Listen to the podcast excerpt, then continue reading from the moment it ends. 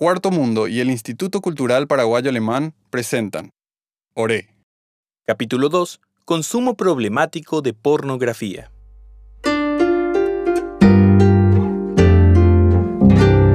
A mí me llaman Romero, pero Romero no es mi apellido. Romero es mi identidad. Así comenzaron a llamarme cuando vine a vivir con mi abuela. Yo era pequeña y miedosa. Mi papá se fue, mi mamá tuvo que emigrar. Entonces quedé a cargo de mi abuela. Ella me cuidaba, me contaba historias y me enseñaba sobre plantas medicinales. El pelo se me caía a borbotones. Mi abuela decía que estaba perdiendo la fuerza de tanto extrañar. En las siestas calurosas, me mecía en la hamaca y me colocaba un aceitito de romero que ella misma preparaba. Ese aroma se me impregnó en la piel y como siempre olía a romero, rápidamente comenzaron a llamarme así. Sí, señora, vas a llevarlo de siempre. ¡Ay! Estoy muy molesta, abuela.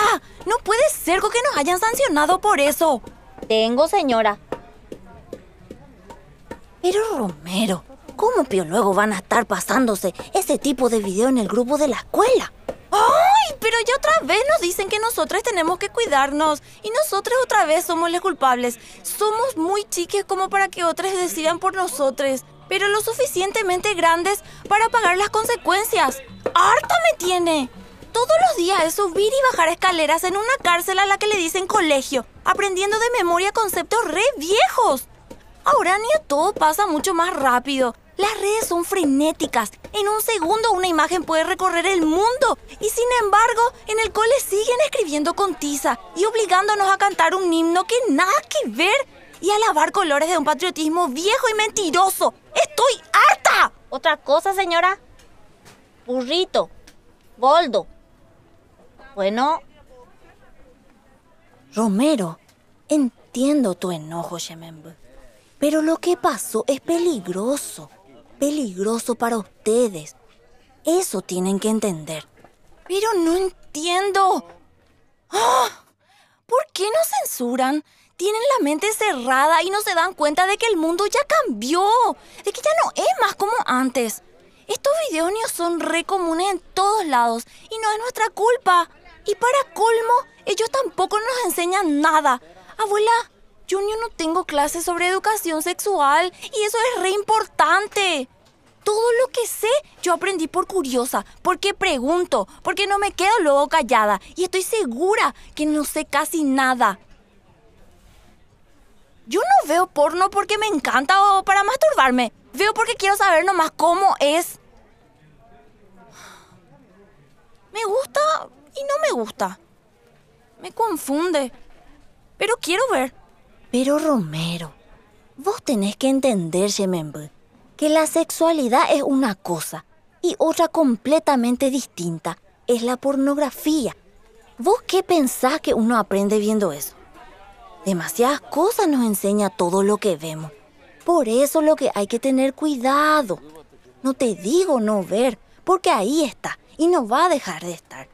Pero sí hay que tener más o menos la herramienta para entender lo que uno está viendo. La pornografía te enseña, Ina, muchas cosas. Ojo, que no todo lo que te enseña es realmente así, Shemember. Como ejemplo nomás, ¿alguna vez te fijaste en los cuerpos de las personas en esos videos? ¿Por qué todos los cuerpos son iguales o muy parecidos? ¿Alguna vez viste una mujer que se me parezca a mí en esos videos. Que tenga bigote como yo tengo. Que tenga panza, celulitis. Bueno, bueno, pero son yo también personas reales. Aunque no se parezcan capaz a todos los adultos que vienen a comprar yuyos en tu puesto. Aparte, el tema es que no es nada nuevo que exista en este tipo de videos. Si vos veías la cara que pusieron, como si fuera guau la primera vez que estaban viendo eso. Hipócritas lo que son. Y bueno, pero igual que niños vean pornografía, es algo sumamente problemático, Shemembe. Porque después con el tiempo pueden tener serios problemas si lo que ven ya es demasiado fuerte o peligroso. En mi época la pornografía se veía en las revistas, fotos y alguna que otra película. No era imposible de conseguir, pero era un poco más difícil.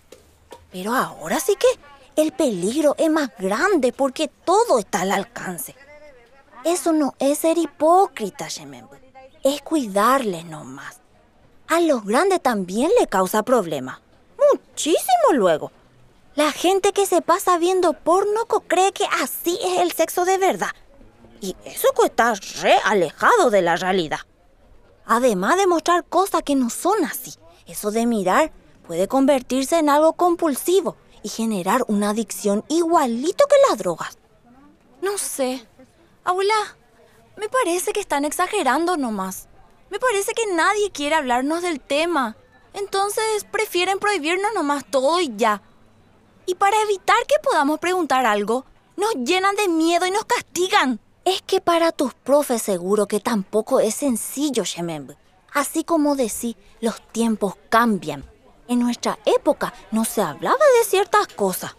Y con todo eso igual se veía. El peligro existía y el daño que puede hacer la pornografía es real. Ahora ustedes tienen un teléfono pegadito a la mano. Todo está al alcance. Lo más tranqui que pueden ver con es sexo normal. Imagínate todas las cosas que hay ahí sueltas en internet. Igual nomás, abuela. Lo que yo digo es que no somos con nosotros lo que hacemos. Esto circula en todos lados. No es nuestra culpa. Sí, hay cuajaco. Pero atendémena un poco. Yo escuché en el noticiero que la mayoría de los niños mayores de 12 años ven contenido para adultos en Internet. Sobre todo en el celular. Usan sin el control de nadie y están expuestos a la pornografía en línea. Y decían encima que es peligroso porque a veces terminan grabándose o fotografiándose completamente desnudos para participar en esos chats de internet donde hay adultos. Ay, Shememb, no sabe cómo me preocupa eso. Es que hay que actualizarse, abue. Aparte, estamos creciendo y somos curiosos. Yo quiero entender muchas cosas que pasan frente a mí de las que nadie habla. Pasa, Romero, que cuando uno es adulto y tiene relaciones con una persona, pueden aparecer muchos miedos e inseguridades. Entiendo, Shememb, esa curiosidad. Y sí, es normal tener curiosidades sobre la sexualidad y las relaciones sexuales, pero no es así como se ve en la pornografía, menos para las mujeres. Bueno, eso sí entiendo. Y también que siempre dicen que la pornografía le cosifica a las mujeres, le pone al servicio del placer del varón nomás, y me parece que no debería verse así a la mujer. pero también quiero que me miren, que sientan ganas de besarme, que piensen que soy hermosa. Vos viste en el taller mecánico de acá a la vuelta los pósteres y calendarios. Las mujeres no somos todas así, ni por si acaso. Muy poquitas son así. Tenemos diferentes cuerpos, diferentes maneras de mostrarnos lindas y fuertes. Si por todos lados solo se muestra que una clase de mujer es la linda, imagínate cómo eso se aprende y después se copia todo. La verdad que escuché un par de veces comentarios muy machistas que se hacen de estos videos. Gente de mi edad comentando acerca del cuerpo de mujeres adultas, sintiéndose con autoridad de juzgar esos cuerpos porque piensan que son viejos. ¿Cuándo lo que un cuerpo empieza a ser viejo?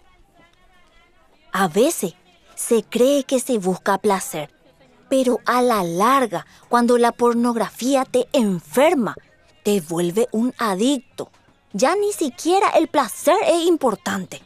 Solo importan los estereotipos, o sea, un modelo de belleza que duele y exige mucho sacrificio y que es una belleza de consumo nomás. Y después otra cosa que pasa con el porno es que uno espera que sus experiencias sean de una forma poco realista, porque eso se acostumbraron a ver. Incluso creen que el placer tiene que doler y que la mujer es un juguete. Y pueden volverse agresivos, como en esos videos donde una mujer aparece con varios varones, por ejemplo. Si no hay consentimiento, y muy poco probable que haya, estamos hablando de violación. No pueden tener una sexualidad plena así. Porque la sexualidad, Koshemembu, no se trata de eso que te venden y que a veces genera inseguridades y miedos. Las relaciones sanas se tratan de un lugar seguro, Shemembu, sin violencia ni culpa, donde vos sientas placer y tu pareja también. Pero para eso hay que hablar más y ver menos porno. Entonces, sí deberían prohibirnos todo esto. Eh. bueno, ahí hay otro problema, Shemembu. Porque cuando a ustedes se les prohíbe algo, ahí parece que más quieren ver.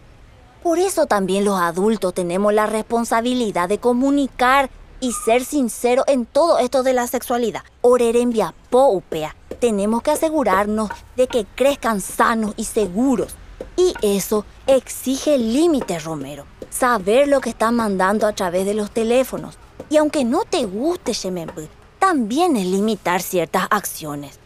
Poner límites para evitar consecuencias peores. ¿Te parece, abuela, que estas cosas pueden dar inseguridad? Yo con las prohibiciones y los límites no estoy de acuerdo, porque los límites los ponen los adultos y esos límites son guau para cuidarnos de los peligros que ustedes mismos crearon. Va, Pepea. Yo, por ejemplo, hay cosas que vi y no entiendo cómo lo que se supone que eso causa placer. Es porque estás empezando un largo camino, Shemembe. Un camino que hay que seguir paso a paso. A veces pues queremos tomarnos atajo en el camino y adelantarnos, pero no es pues siempre seguro hacer eso.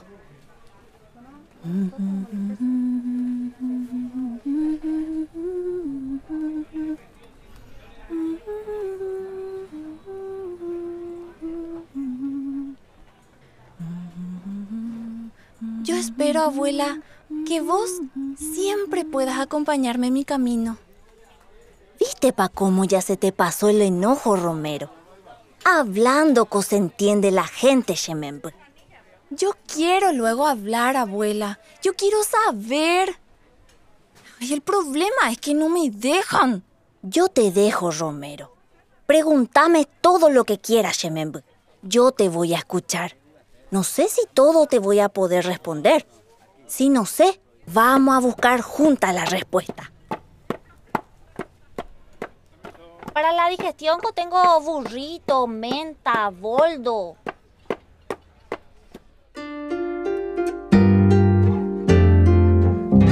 Ore es un proyecto producido y diseñado por Cuarto Mundo y Nomad Radio, con apoyo del Instituto Cultural Paraguayo Alemán un podcast pensado para los docentes que quieren incluir educación en valores para una sociedad más justa e igualitaria. Sentite libre de utilizarlos como vos desees. Podés encontrar el resto de episodios en el Spotify, Evox y SoundCloud de DFL, la radio del Instituto Cultural Paraguayo Alemán.